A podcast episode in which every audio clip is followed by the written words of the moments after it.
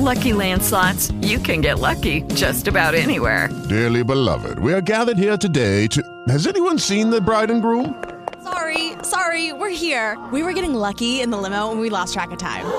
No, Lucky Land Casino, with cash prizes that add up quicker than a guest registry.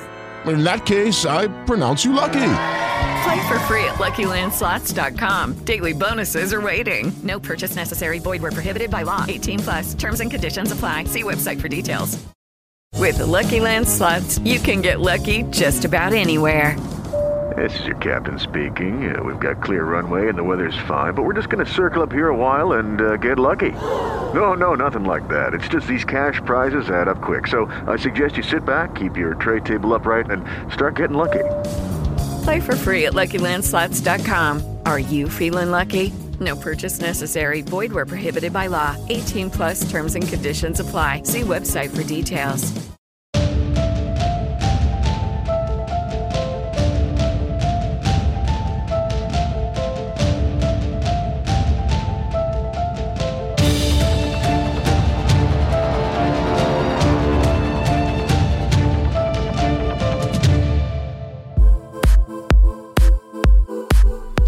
¿Qué tal, amigos y amigas? Bienvenidos a Conexión Fiscal. Mi nombre es Napoleón Chiqui, conductor de este programa. Y el día de hoy me acompaña, como todos los jueves, Zaira Darinka. ¿Qué tal, Zaira? ¿Cómo estás? Hola, muy bien, me da mucho gusto estar aquí con ustedes y de darles la bienvenida a esta segunda temporada de nuestro programa Conexión Fiscal. El día de hoy tendremos un tema muy muy interesante, hablaremos sobre los signos distintivos y su regulación aplicable en nuestro país. Así que sigan acompañándonos y gracias por su preferencia. Así es, efectivamente, amigos y amigas. Hoy tendremos el programa de signos distintivos, un programa muy interesante, no se lo pierda. Esto es Conexión Fiscal. Comenzamos.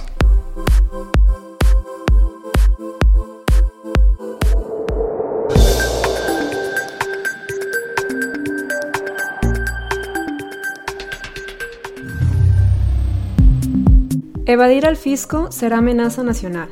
La propuesta legislativa ante el Senado de la República busca elevar el tipo penal para castigar a quienes no pagan impuestos y usan empresas fantasmas o facturas falsas. Se propone un proyecto con iniciativa de reforma a la Ley de Seguridad Nacional y una adición al catálogo del artículo 167 del Código Nacional de Procedimientos Penales, para que se considere como amenaza a la seguridad nacional, número 1, el contrabando y su equiparable. Número 2. La defraudación fiscal y su equiparable. Número 3. Así como la expedición, venta, enajenación, compra o adquisición de comprobantes fiscales que amparen operaciones inexistentes, falsas o actos jurídicos simulados, como delitos que ameritan prisión preventiva oficiosa. Así también, cuando en el fraude fiscal estén implicados al menos tres personas y el monto del erario supera los 5.4 millones de pesos, el delito será considerado como delincuencia organizada. A pesar de que el proyecto muestra una decisión por castigar severamente a los evasores fiscales, al establecer una pena de prisión de 5 a 8 años para quien expida, enajene, compre o adquiera comprobantes fiscales que amparen operaciones simuladas o inexistentes, además será sancionado con las mismas penas a aquel que permita o publique a través de cualquier medio anuncios para la adquisición o enajenación de estos comprobantes fiscales, que amparen operaciones simuladas o inexistentes. Por último, el Ministerio Público podrá abstenerse de ejercer la acción penal con base en criterios de oportunidad, lo cual significa que cuando el imputado aporte información fidedigna que coadyuve a la investigación y la persecución del beneficiario final de este delito, toma en cuenta en consideración que este último es el obligado a reparar el daño.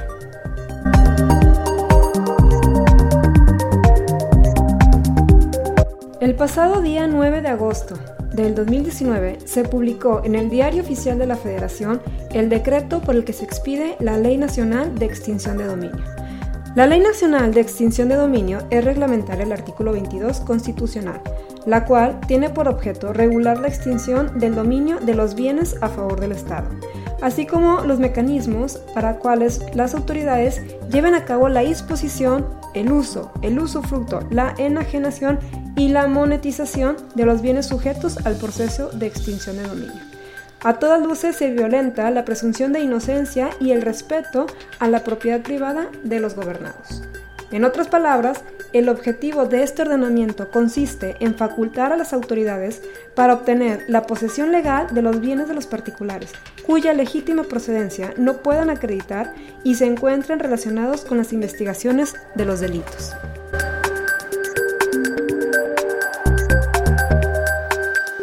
La segunda sala del Alto Tribunal de la Nación emitió una jurisprudencia mediante la cual se establece la improcedencia de conceder la suspensión provisional en el juicio de amparo, en contra de la aplicación y de los efectos del artículo 25, fracción sexta, inciso A y B, de la Ley de Ingresos de la Federación para el ejercicio fiscal del 2019, ya que se traduciría en un perjuicio al interés social y a la contravención a las disposiciones de orden público.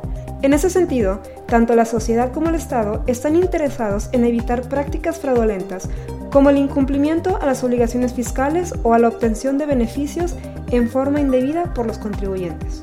Dicho criterio normativo es vinculativo y fue publicado en el Semanario Judicial de la Federación el pasado 9 de agosto de este año en curso, asignado con el número de registro 2020-389.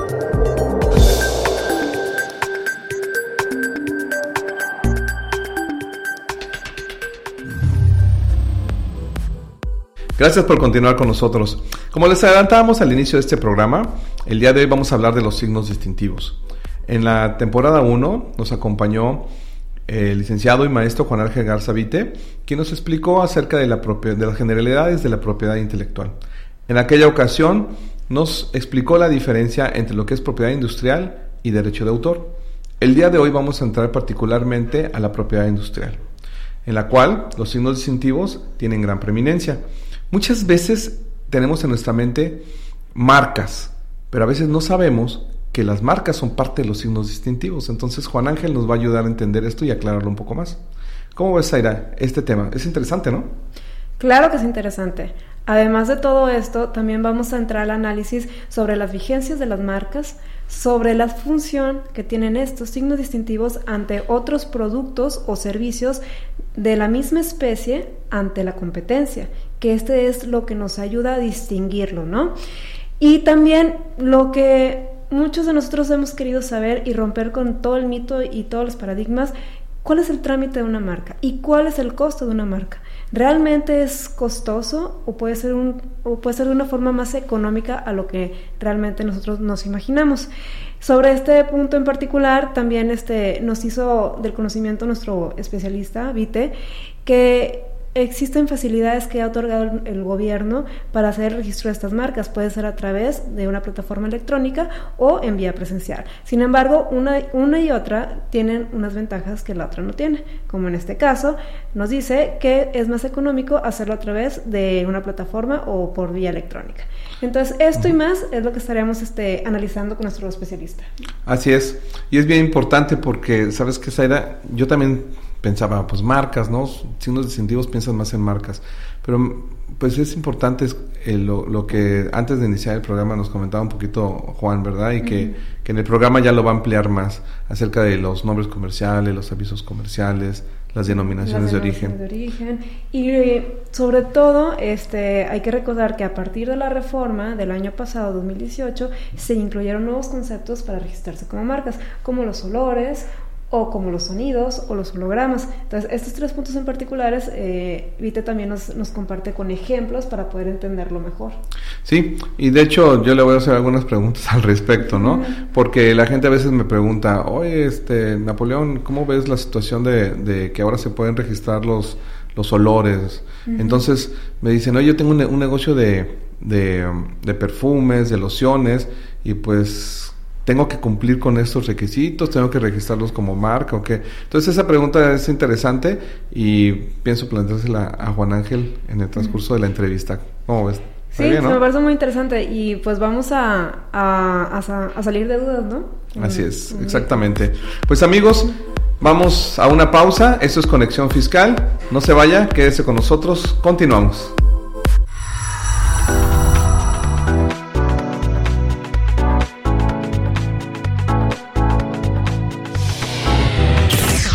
Muy bien amigos, gracias por continuar con nosotros. Pues como les mencionábamos al inicio de este programa, está acompañándonos el licenciado y maestro Juan Ángel Garza Vite, que nos acompañó en unos, en, unos episodios, en un episodio anterior en el, la primera temporada que tuvimos. Y pues hoy en nuestro primer episodio de la segunda temporada nos estrenamos con su visita y nos complacemos de tenerlo aquí. Así que, Vite, ¿qué tal? ¿Cómo estás? ¿Cómo te sientes el día de hoy? Buenas tardes. Este, contento y con mucho gusto de poder expandir un poco más todavía el tema de propiedad intelectual. Así que vamos a podernos entretener aquí un tiempo. Así es. Y, muchas gracias por acompañarnos el día de hoy, la verdad. Eh, para nosotros tu compañía es muy grata y sobre todo lo que compartes con nosotros y con nuestro público consideramos que es muy importante. Hoy vamos a hablar de los signos distintivos. Así es. Entonces, ¿qué son los signos distintivos? Mira, pues para darle continuidad a lo que platicamos la temporada pasada, este, pues estamos hablando de esos signos que sirven para identificar un producto, un servicio en el comercio frente a la competencia. Este, estamos hablando que comúnmente son las marcas, los avisos comerciales, los nombres comerciales, las denominaciones de origen, este, pero básicamente son esos signos que identifican un producto o un servicio frente a la competencia o frente a los comerciantes. Básicamente es eso. Ahorita vamos a empezar a desmenuzar un poco más cada uno de las opciones, de las alternativas que existen en la ley de la propiedad industrial para proteger, dependiendo del caso, alguna imagen, algún nombre, alguna fotografía, etcétera, etcétera. Muy bien, entonces podemos decir que los signos distintivos es la generalidad. Exacto. Y esta generalidad se conforma o se integra de diferentes particularidades. Entonces, las, las marcas, dices, los nombres comerciales. Avisos comerciales. Avisos comerciales. Denominaciones de origen. Y a raíz de la reforma, que también ahorita lo vamos a platicar, pues ya existen ahora sí que una variedad todavía más, más actualizada en este rubro de signos distintivos. Muy bien, perfecto. Entonces, en ese contexto, una marca que es... Es un signo que identifica un producto o un servicio que sea visible, que eso es lo importante, frente a la competencia en el mercado. Aquí que puede entrar como esos signos en la definición de una marca sin perdernos mucho teóricamente, que no me gustaría perdernos en eso, no es el foro adecuado, sino que aquí lo importante es que la gente lo sepa identificar a plenitud. Pueden ser números, pueden ser letras, pueden ser acrónimos, pueden ser fotografías, pueden ser seudónimos, pueden ser muchísimas cosas que se puede proteger mediante el rubro de una marca. Igual y también los olores, ¿verdad? A partir de la reforma que hubo, si no me equivoco, en el 2018, sí. entraron, entró esa, esa, esa posibilidad, ¿no? sí, que, que, de entrada esta reforma fue a raíz de los cambios de las negociaciones por el Tratado de Libre Comercio, el 2.0 y en día el TIMEC, que Estados Unidos y Canadá si bien es cierto que esta materia está regulada internacionalmente bajo los mismos aspectos generales, hay cuestiones específicas que hay países que, entre ellos es México, no tenía debidamente protegido como son los olores, como son los hologramas, como son los sonidos. Precisamente las modificaciones que se hicieron en el Tratado de Libre Comercio actual es hay que emparejar esas normas en los tres países y México, como todavía no tienes bien resguardado o nulamente resguardado esta clase de derechos o este tipo de protecciones, vas a tener que modificar tu ley y por eso se da la reforma que se publicó, si la memoria no me falla, el 18 de mayo del 2018 y surtió, efectos o se empieza a aplicar según el artículo transitorio primero, 60 días después, o sea, sé que fue el 10 de agosto, a partir de la fecha cual se empiezan a, a expander ese abanico de posibilidades de protección en donde ya no solamente son las marcas o lo que tradicionalmente conocíamos como marcas, marcas colectivas, este, avisos comerciales o nombres comerciales. Aquí ya se expande a olores, a hologramas, a sonidos, a imagen comercial, como en Estados Unidos le llaman el trade, el trade dress, este, y al mismo tiempo las marcas de certificación e indicaciones geográficas. Es decir, esto ya se expandió para que los tres países ya estemos en el mismo nivel de protección este, de esta clase de derechos. Ok, y hablando de esa protección, una de las dudas muy, muy comunes y que nos, nos plantean muchas personas es, ¿dónde registro una marca? ¿Cuánto me cuesta registrar una marca? Y sobre todo, ¿Qué, cuáles son los requisitos o qué puedo registrar como marca? Sí, mira, primero, como lo vimos en el capítulo anterior, cuando me corrieron la invitación, este, la oficina competente para registrar la propiedad industrial o los derechos de propiedad industrial es el Instituto Mexicano de la Propiedad Industrial. O sea, hoy en día tú vas ante el INPI, tú puedes presentar tu trámite tanto en físico como de manera electrónica, que ahorita los empapo un poco más para allá porque sí varía en el tema económico, este, y donde no hay una oficina del INPI, hay desgraciadamente o afortunadamente también, este, puedes ir a la Secretaría de Economía. Este, y donde no está la, delegación de la Secretaría de Economía, ya entra la subdelegación de la Secretaría de Economía. Por ejemplo, la delegación de Economía de Coahuila, que es nuestro estado vecino, está en Saltillo, pero si tú estás en Torreón o en otro estado, en otro municipio, perdóname, eh, por ejemplo Monclova, tienes que ir a la subdelegación a tramitar tu solicitud de marca. ¿Por qué digo afortunadamente o desafortunadamente? Afortunadamente porque está la opción para que el particular vaya en su mismo municipio a tramitarlo, que es una gran ventaja. Antes era más complicado, tenías que ir a la Ciudad de México a presentarlo y eso pues conlleva gastos y, tiempo. y lo desafortunado es que hoy en día ese trámite se dilata. ¿Por qué? Porque la subdelegación termina mandando la documentación física a la oficina regional del INPI y posteriormente la oficina regional del INPI lo manda a las oficinas centrales. ¿Y eso qué, en qué se traduce? En que los plazos de respuesta sean un poco más largos. Si bien es cierto que existen acuerdos para que en cierto tiempo exista el compromiso formal del INPI para que te dé una respuesta positiva o negativa, esto se va pues ahora sí que atrasando, aunque sea un poco, a diferencia de tramitarlo hoy en día en el sistema electrónico, que los costos varían, por ejemplo, en el caso de una marca, este, si tú haces el trámite en línea, cuesta 2.830 pesos, si la memoria no me falla, pero si tú vas físicamente a la oficina del INPI, no te hacen un descuento del 10%, así que hay hasta implicancias económicas en donde pues hoy en día lo que busca el ciudadano es pues pagar pues lo menor posible en un trámite que en este caso pues existe en el sistema electrónico y mediante el sistema de marca en línea. Así es, esto me hace recordar un poquito el, la temporada, en la temporada pasada, pasada nos mencionabas que había, que había la, la, probabilidad de que, o la posibilidad, perdón, de que desaparecieran las delegaciones eh, regionales, ¿no? Sí, sí, este, tengo entendido que la de Puebla ya cerró. Será cuestión de confirmar. Este, y pues por el cambio de gobierno también pues entran nuevos proyectos, ¿no? Este, tengo entendido que ahorita no hay algunos delegados, este, los que están despachando las oficinas regionales pues son los supervisores y son los inclusive ni los coordinadores. Sin embargo, es algo que todavía se está debatiendo en el instituto si realmente se van a terminar cerrando o no. ¿Por qué? Porque si bien es cierto que ya existen los servicios electrónicos, no nada más de marcas, sino también en patentes, en modelos de utilidad, pues esto va al sistema tecnológico del paperless, ¿no? O sea, si hoy en día ya tienes la facilidad y la opción de hacer los trámites en línea, pues ya no hay necesidad de tener a la mejor oficinas regionales previamente establecidas, que sí coadyuvan mucho en el tema de la promoción por ejemplo, la vinculación con las universidades es muy importante, no solamente el trámite. Y ahí es donde tienen que analizar muy bien y sobre todo a conciencia institucional si vale la pena pues tenerlas o retirarlas, que desde luego desde mi punto de vista siempre va a ser bueno tenerlas. Así es, muy bien. Oye, y, en esa parte, eh, bueno, eh, recordando un poquito, ¿qué es lo que puedo, qué es lo que puedo este, registrar como marca? Mira, pues pueden ser números, pueden ser siglas, pueden ser fotografías, pueden ser nombres de libros, nombres de películas, pueden ser colores, siempre y cuando no sean de manera aislada. Por ejemplo, no puedes proteger un color en específico, pero sí puedes proteger la combinación de dos colores. Es decir, a nadie se le puede dar el monopolio del color amarillo, pero si combino una línea amarilla con una roja y con una verde, la conjugación de esos tres colores sí los puedo proteger. Aquí lo importante es que no utilices tanto las letras o los números de forma aislada. Ok. ¿Y qué sucede cuando las autoridades determinan la semejanza de una marca entre otra marca? Lo que te imposibilita a dar trámite al registro. Sí, es, uno de los impedimentos y pues el principal impedimento legal para que el INPI rechace marcas.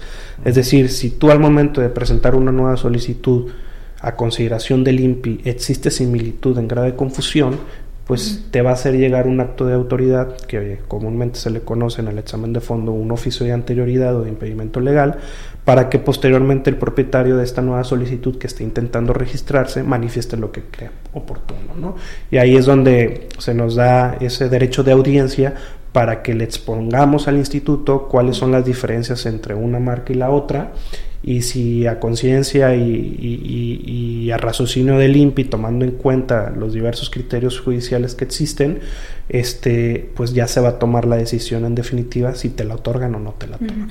Y hay una forma en que antes de iniciar tu trámite de registro, tú puedas este, cerciorarte de que no existe una marca así en un grado de confusión o que no esté registrado ese nombre. Sí, existe la, exacto, sí, existe la base de datos de, de nombre MarcaNet que antes costaban estas búsquedas fonéticas. Ya de, les hablo de 8 o 10 años para acá ya no se cobra, eso es algo muy bueno. Este, ya cualquier ciudadano desde su computadora o laptop, inclusive tableta, puede entrar a esa base de datos, buscar en la clase en específico donde desea proteger esa marca, ver cuáles son las los nombres o las marcas más similares en grado de confusión. Que ojo, esa búsqueda pues simplemente no es obligatoria, pero sí te marca la pauta para saber si efectivamente tienes probabilidades de éxito o no de que se llegue a otorgar el registro, ¿no? Y eso es importante porque en materia de marcas y avisos comerciales hay algo muy importante, está la clasificación internacional de NISA, que es una clasificación de 45 clases dividida en 34 clases de productos este, y de, de perdóname, y de 11 no, son 45 clases exactamente. De la 1 a la 34 son productos, de la 35 a la 45 son servicios, que en esas clases en específico es donde tú vas a desear proteger tu marca. Por ejemplo, si en un momento dado ustedes quieren proteger la marca de, un, de agua purificada, es la clase número 32. Si desean ustedes proteger la marca de una prenda de vestir, es la clase 25 una marca para juguetes es la clase 28, pero servicios contables son la clase 36 o servicios de entretenimiento es la clase 41. Es una si clasificación. una marca dentro de otra clase que no te corresponde a ti en tus productos o tus servicios, como quiera, eh, ¿la puedes registrar? Sí la puedes registrar, pero hay excepciones. Siempre y cuando las dos clases no guarden alguna relación directa e indirecta, ahí no hay ningún problema. Pero, por ejemplo, se me ocurre, si deseas proteger como nombre de uniformes de enfermería, un nombre que es exactamente idéntico, similar a un servicio médico como un hospital, ahí sí hay ese vínculo y esa relación y ahí sí es correcto que te rechacen la marca. Pero no es una regla, este, ¿cómo podría decir? Directa o clara de decir, si ya es otra clase, te tenemos que dar el registro, ¿no? El instituto y, la, y ahora sí que las legislaciones a nivel internacional funcionan en ese sentido. Aquí lo importante es que no guarde ese vínculo y si no existe ese vínculo, por lo tanto no se le va a confundir al público. Y me pasa por la mente, por ejemplo, eh, hay empresas que se llaman Cemex, igual, pero se escribe diferente y además tienen diferente objeto social por ejemplo, Cemex para cementos y, productos derivados y Cemex para semáforos mexicanos, ¿no? Sí, sí, que por ejemplo cementos y materiales de construcción entran en la clase número 19 y el otro Cemex para señalamientos metálicos pues entra en la clase número 6. Ahí no hay relación alguna entre una y otra. Entonces pueden otorgar la marca a ambos. sí, quiero suponer que están otorgadas. Sí, hablábamos antes de iniciar el programa del, tema del, de los nombres comerciales. Eh, que yo te decía que, actualmente hay muchas personas que confunden el nombre comercial con la denominación o la razón social de una empresa o una persona moral. Sí, sí, en efecto. Inclusive los nombres comerciales hoy en día es una figura jurídica que ha perdido el uso práctico. este, y realmente la persona que solicita un nombre comercial es por simple desconocimiento. El nombre comercial simplemente por las palabras que la constituyen, pues es el nombre de mi negocio, pero la protección que te va a dar el nombre comercial solamente va a estar sometido a donde está tu clientela efectiva. Que por ejemplo, si yo tengo un restaurante, pues a lo mejor el territorio que me identifique en mi restaurante va a ser una colonia, dos colonias, tres colonias. La protección se va a limitar ahí. En cambio, ¿por qué ha caído en desuso? Porque existen las marcas de servicio y una marca de un restaurante, siguiendo este mismo ejemplo, entra en la clase 43 y si me otorgan el registro de conformidad al artículo 128 de la ley de la propiedad industrial, tengo una protección a nivel nacional. Por eso el nombre comercial ya es una figura totalmente en desuso. En desuso. Oye, ¿y las marcas tienen alguna división? ¿Se dividen de alguna forma las marcas o hay tipos de marcas? Sí, mira, los signos distintivos a raíz de la reforma que platicábamos hace un momento, ya podemos decir que se dividen en marcas o signos distintivos tradicionales y no tradicionales. Algunos les llaman convencionales y no convencionales. la, la, división este, tradicional, pues es lo que ya existía. La marca, la marca colectiva, que la marca colectiva es similar a la marca, pero creada por una organización para identificar los productos en específico que se desarrollan o inclusive los servicios, como puede ser el, los rebozos de Santa María es una marca colectiva, ¿no? Este, y al mismo tiempo está el aviso comercial, el nombre comercial y las denominaciones de origen. Pero a raíz de esta reforma, ya eh, las cuestiones o la división no tradicional, ya estamos hablando que son las marcas que se identifican por olores, por sonidos, por hologramas inclusive. Este, y por ahí del mes de febrero, si la memoria no me traiciona, ya empezaron a otorgar las primeras marcas no tradicionales. Que en el caso de las marcas olfativas, la primera marca olfativa en nuestro país después de la reforma fue la plastilina de Play-Doh. Que automáticamente, al momento en que tú huelas esa plastilina, te va a recordar tu infancia, tiene Lucky Land Casino asking people what's the weirdest place you've gotten lucky. Lucky? In line at the deli, I guess. Aha, in my dentist's office.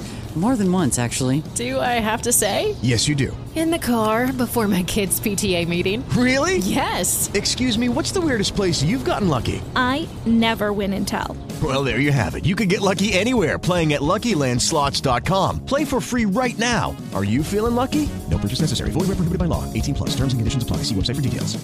¿No se merece tu familia lo mejor? Entonces, ¿por qué no los mejores huevos? Ahora, Egglands Best están disponibles en deliciosas opciones. Huevos clásicos, de gallina libre de jaula y orgánicos de Egglands, que ofrecen un sabor más delicioso y fresco de granja que le encantará a tu familia. En comparación con los huevos ordinarios, Egglands Best contiene la mejor nutrición como 6 veces más vitamina D, 10 veces más vitamina E y el doble de omega 3 y B12. Solo Egglands Best. Mejor sabor, mejor nutrición, mejores huevos. Visita egglandsbest.com para más información un olor peculiar y que la gente lo identifica y que ya se queda memorizada en tu mente, ¿no? Por eso las marcas olfativas son importantes, ¿no?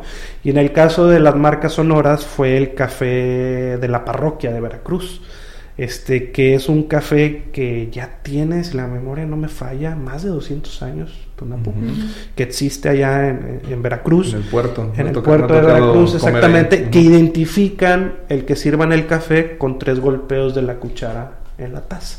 ese, ese sonido quedó protegido como marca sonora. y como puede haber una diversidad, ¿no?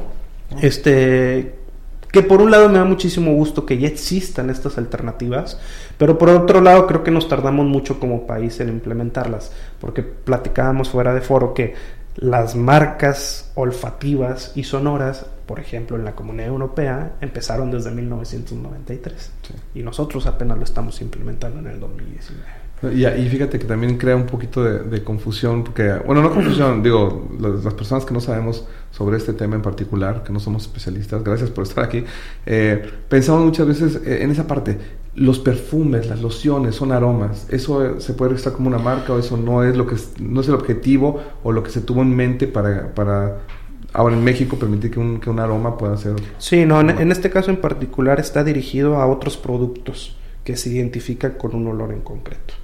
Por ejemplo, el caso de, la Comunidad Europea, la primera marca olfativa que se otorgó fueron las pelotas de tenis, que al momento en que tú abrías la lata, lo describen ellos como corte de hierba, perdón, hierba recién cortada, un olor a hierba recién cortada, que tú lo tienes que plasmar, que es lo interesante en la solicitud, de una u otra manera.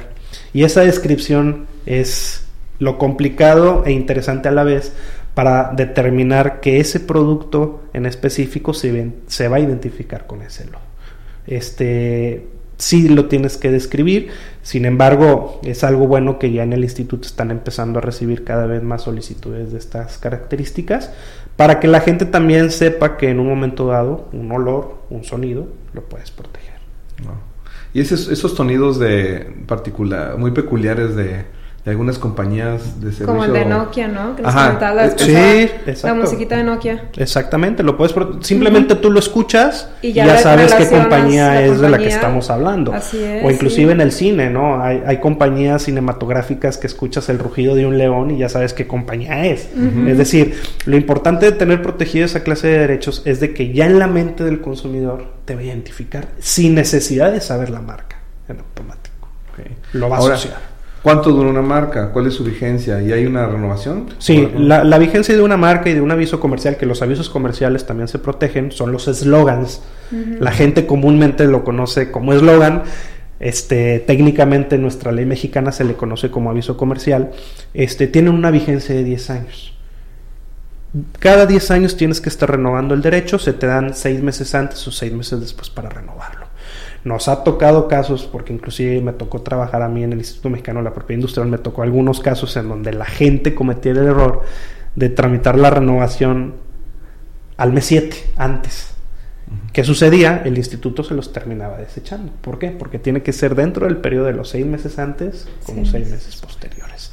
Te pasas un día o lo haces más de seis meses, no se va a poder surtir efectos la renovación y te van a desechar el ¿Y qué pasa con esa marca? Se muere, se caduca. Se caduca. Sí, conforme al No artículo. la puede agarrar alguien más, decir, o... Se caduca y queda libre. Queda libre, o sea...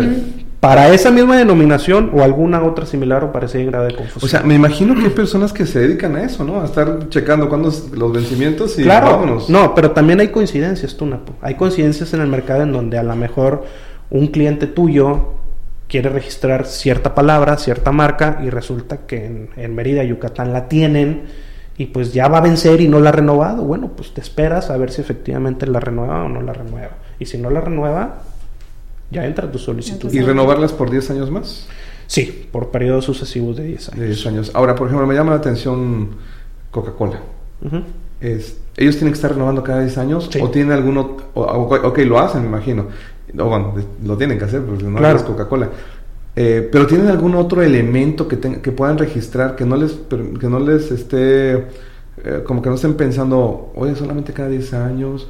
Por ejemplo, me, me pienso en la botella de Coca-Cola, es muy, es muy particular su botella. Sí, sí, No la, la botella de Coca-Cola también está protegido como marca, pero como marca tridimensional. Es decir, tú al momento en que tú ves el diseño de ese envase, tú sabes de qué compañía estamos hablando, qué compañía refresquera. Este, y de la misma manera como sucede con las marcas nominativas y nominada o mixta, esta tiene una vigencia de 10 años y es algo idóneo. ¿Por qué? Porque si se protege como un diseño industrial, los diseños industriales a raíz de la última reforma pueden renovarse hasta por 25 años.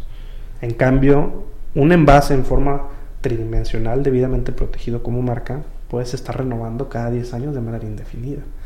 Por eso fue importante que Coca-Cola lo protegiera como marca nominada para que ese derecho no caducara Ok. o no muriera. o sea, hay una diferencia ahí. Claro, porque pueden darse supuestos en donde queda una doble protección. Los doctrinarios le llaman una protección acumulada, en donde puedes proteger mediante dos formas un mismo, un, un mismo producto. Y es el caso de los envases. Puedes proteger el diseño industrial en su, cali- en su modalidad de modelo, vaya la redundancia, por ser forma tridimensional. Y por otro lado, una marca tridimensional. ¿Y la, la vigencia del, dis- del diseño industrial? Inicialmente es de 5 años, pero hasta un máximo de 25, que fueron los nuevos cambios en la ley. Y una marca puede ser 10 años. De forma limitada, De ¿verdad? forma indefinida. Es decir, tú cada 10 años lo vas a estar renovando. Vita, ¿y qué pasa con las marcas eh, notoriamente conocidas y famosas? ¿También tienen que seguir todo el procedimiento del trámite de una marca en particular o...? Son un tipo de marcas que si bien es cierto quedan reguladas en la ley, se les da un trato muy diferente a una marca ordinaria. La marca notoriamente conocida es aquella marca conocida en el sector para el cual se identifica y que curiosamente tiene sus bases en el Convenio de París de 1883, en el artículo, particularmente el artículo 6 bis. Este, sin embargo, posteriormente al Convenio de París hay otro tratado internacional que es LATPIC, que deriva de la OMC, en donde también ya se habla de las marcas de alta reputación o famosas. Son figuras jurídicas muy interesantes que inclusive les confieso, tengo un libro que no he terminado que trata sobre estos temas, este, porque sí... Un libro de tu autoría. Sí, de mi autoría, que, que, que maneja un tanto la complejidad, porque curiosamente cuando estamos hablando del Convenio de París, que es un tratado internacional que data de 1883 tuvo varias revisiones diplomáticas. Por ejemplo, se revisó en la conferencia de Washington de 1911, en La Haya en 1925, Londres 34, Lisboa, Estocolmo, hasta que se enmendó. Pero ahí nada más se hablaba de esos supuestos en donde la gente, principalmente las casas de moda o marcas muy conocidas, iban a otros países y, resulta que las tenían registradas otras personas. Por eso el convenio de París ataca ese problema en aquel entonces para proteger de oficio esas marcas y goces de protección sin necesidad de tenerlo registrado. Esa es la marca notoriamente conocida. Este, sin embargo, existe también la marca famosa o de alta reputación. La marca famosa, así lo conocen en Estados Unidos, de alta reputación, por ejemplo, en Francia, en donde viene regulado en el artículo 16.3 del ATPIC, que habla que esas marcas que todavía son superiores de conocimiento, hablando y en comparación a las marcas notoriamente conocidas, debe de gozar de una protección más amplia. O sea, si esa marca, hablando del caso del refresco, que entran en la clase número 32, automáticamente las van a bloquear a lo mejor en otras clases. Porque hay que recordar que el principio de especialidad rige en materia de marcas, es decir, tú vas a tener protección de tu marca solamente en la clase en la cual estás protegiendo. Pero las marcas notoriamente conocidas y las marcas famosas o de alta reputación rompen ese principio de especialidad y automáticamente se bloquean las 45 clases. Que esto nos lleva a un punto en donde la persona, que obviamente lo conozco y no les digo cuál es su nombre, este, que gestó la reforma de las marcas notoriamente conocidas y famosas, se contraponen porque porque ambas bloquean las 45 clases. Entonces, ¿de qué sirve llamarle notoriamente conocida o llamarle famosa si es el mismo resultado? Automáticamente el artículo 90, la fracción 16 y 17, te lo dicen expresamente. Se bloquean las 45 clases para cualquier producto, cualquier servicio. Sin embargo, por ejemplo, el sistema europeo es muy interesante. Ellos te, te lo dicen que paulatinamente, si tiene mayor conocimiento esa marca de alta reputación, va teniendo, pues obviamente, mayor impacto en otras clases. Así que mientras más alta sea el conocimiento, más clases se van a ir bloqueando de manera automática. Pero no de tajo, como les comento en la ley mexicana, que a mi entender y a, y a, la forma de entender de muchos abogados especialistas en esta materia, pues da lo mismo te llamen marca notoriamente conocida o una marca famosa para efectos de la protección de la ley mexicana. Pero entonces, en cuanto a la vigencia de esas marcas notoriamente conocidas, ¿También se aplican las mismas reglas que una marca? Hay un procedimiento especial. Hay un procedimiento especial para que te hagan la declaratoria de fama o de notoriedad. Es que, con base en la pregunta que mencionas, era de la renovación de cada 10 años, es, la duda, ¿no? Sí. ¿Qué pasa con esto? Sí, no, no, no, también. O sea, eh, eso se basa en una marca ordinaria. Así es. Que después se eleva a niveles de marca de notoriedad o de fama. Sin embargo, para llegar a, esos, a esas dos categorías hay que cumplir una serie de requisitos que no son sencillos. Pero este, cuando ya estás en ese nivel, o sea, de fama, tienes que renovarlo cada día. Tienes que estar renovando también, como cualquier marca ordinaria. Claro. O sea, que la prerrogativa o privilegio que realmente tienes es el bloqueo de las, en México el bloqueo de las, de las otras. Claro, este, inclusive también, si, si no me equivoco, este, creo que la, la vigencia es de cinco años para esa declaratoria de notoriedad o de fama pero se sigue basando en tu registro ordinario, que ese no lo puedes desaparecer, ¿no? Porque si no, eso implica pues varias consecuencias. Sí, porque, por ejemplo, hablando de una marca de tenis eh, de, Estados Unidos, ¿no? Muy famosa, que todos usamos con esa, que le llamamos palomita y le llaman de otra forma, ¿no?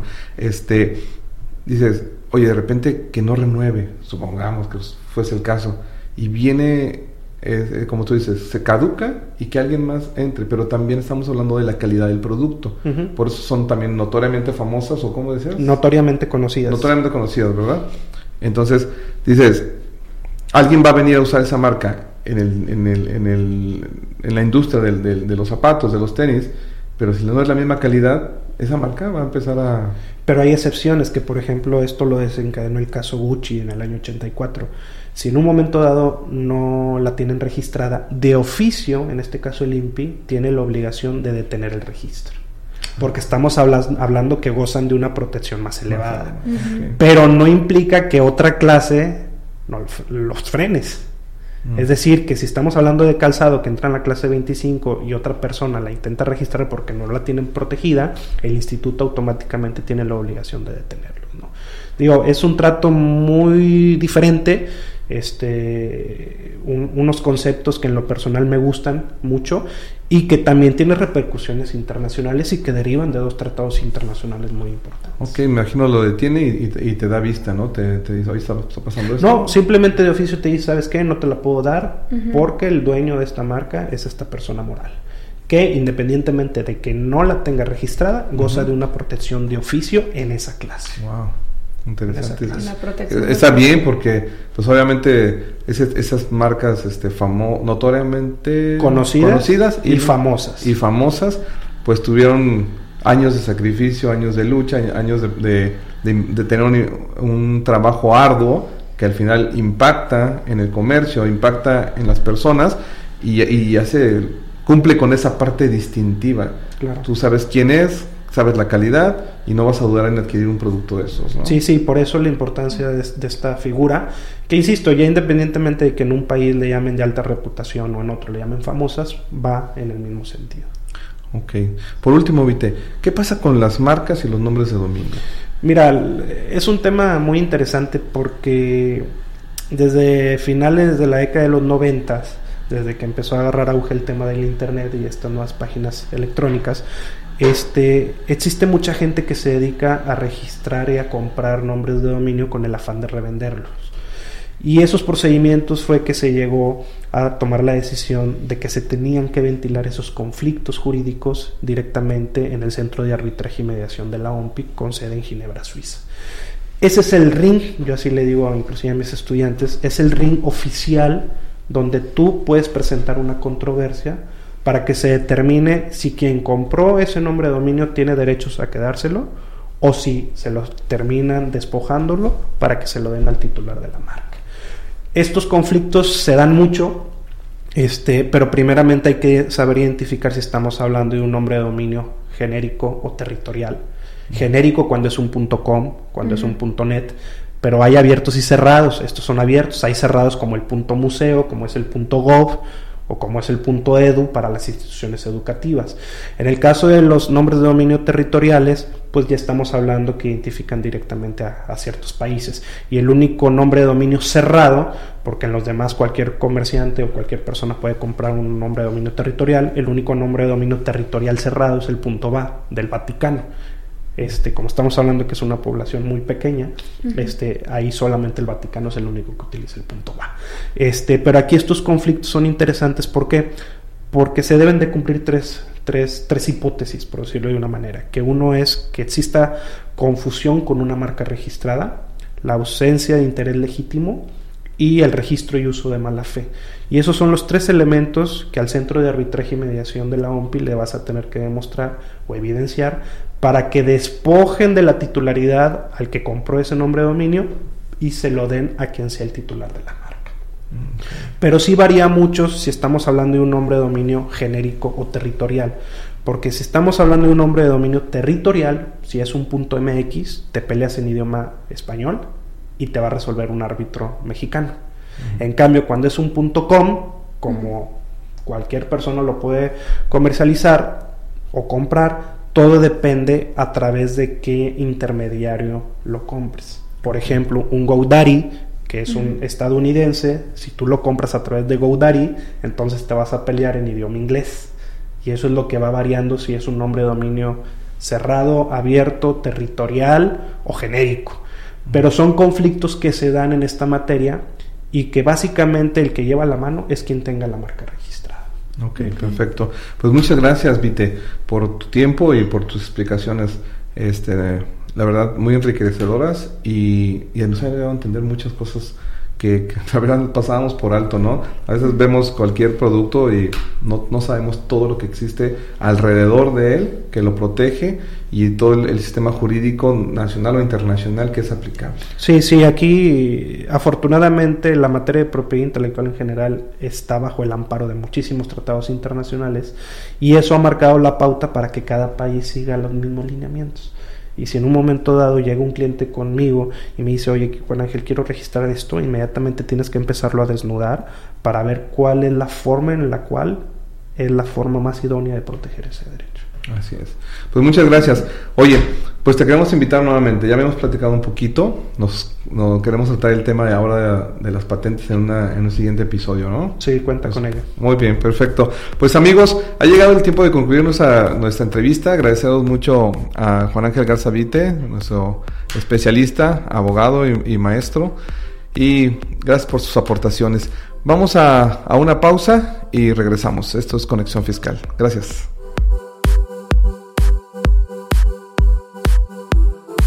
Pues qué interesante la, la, entrevista que tuvimos el día de hoy con Juan Ángel Garza Vite, con Vite de confianza le decimos así. Fíjate que a mí me gustó mucho la parte de, la pregunta que yo tenía, ¿no? De lo que me han hecho a mí. Oye, ¿qué pasa? Yo tengo un negocio de perfume, los aromas, etcétera. Pero me gustó mucho que Juan Ángel nos aclarara ese aspecto el aspecto de los arom de los olores en particular, ¿no? Que no se trata, no va, no va referido a ese tipo de, de, productos, ¿no? de perfumes, de lociones, etcétera, sino se va más bien a productos que por su olor en, en, particular los individualiza y, y los, y, hace que cuando nosotros olfateamos, inmediatamente sabemos de qué se trata. Entonces es, por ejemplo, como por el ejemplo de del play, de la esta plastilina Play-Doh, ¿no? Que es una plastilina este, con base de productos orgánicos y no es tóxica, ¿no? Pero eso me llama la atención, Zaira, que, que dice, oye, cuando abres el, el botecito, de, inmediatamente ese aroma que lo percibes, sabes que es una plastilina Play-Doh. O sea, ya lo relaciona con la compañía.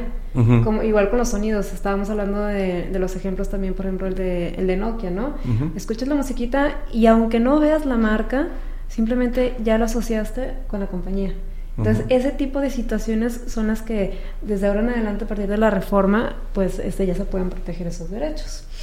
Entonces, eso y más, este, también otro punto que me llamó mucho la atención con Vite fue lo de las marcas eh, notoriamente famosas y conocidas. ¿Cómo es de que ese tipo de marcas, empezando desde como un nivel, eh, el nivel de una marca ordinaria, cómo puedes subir a una marca de este tipo de, nivel de famosas. Y es una declaratoria, ¿no? Lo que mencionaba, es una declaratoria que tienes que cumplir. Sí, él, no estaba muy de acuerdo con el, con el punto de que fueran famosas y notoriamente conocidas, ¿no? Dice, pues para el caso casi casi es lo mismo. Pero lo interesante fue que dijo, dentro de los privilegios que tienen, por ejemplo, aquí en México, es que bloquean cualquier registro en las, en las otras este, Sí, en las clasificaciones de, NISA, ¿no? Este, como nos comentó Juan, eh, Vite, Juan Ángel, cada, cada categoría tiene su especialidad, ¿no? Si es producto o es servicio, de acuerdo, ¿no? A al tipo de, de, servicio o producto que estés ofreciendo. Entonces, si tú estás dentro de un nivel como una marca notoriamente conocida, esa protección abarca a todos los rubros. En cambio, si estás en un nivel ordinario, obviamente no sucede de esta forma, porque si tú te dedicas, si tú tienes un producto, eh, realmente no, no soy tan especialista como Vite para mencionar cuáles son las clases de cada un número, pero lo mencionó y lo dejo muy en claro que una marca puede estar registrada en la clase número 20 y si es de otro tipo de servicio, puede estar registrada en otro tipo de clase, mientras no haya una, una, un vínculo que es lo que él mencionaba. Así es, y en estas eh, marcas famosas o notoriamente conocidas, a mí me llama la atención cuando eh, dice, deben de cumplir con el mismo requisito, de estarlas renovando cada 10 años. Y ves que nos sorprendió un poquito porque decíamos, bueno, pues si son, son, son famosas y notoriamente conocidas, deberían de tener un, una protección pensamos en automático, ¿no? Como que la lógica nos lleva, pues no 10 años, 10 años es suficiente, que sean 20, 25 años, etcétera, ¿no?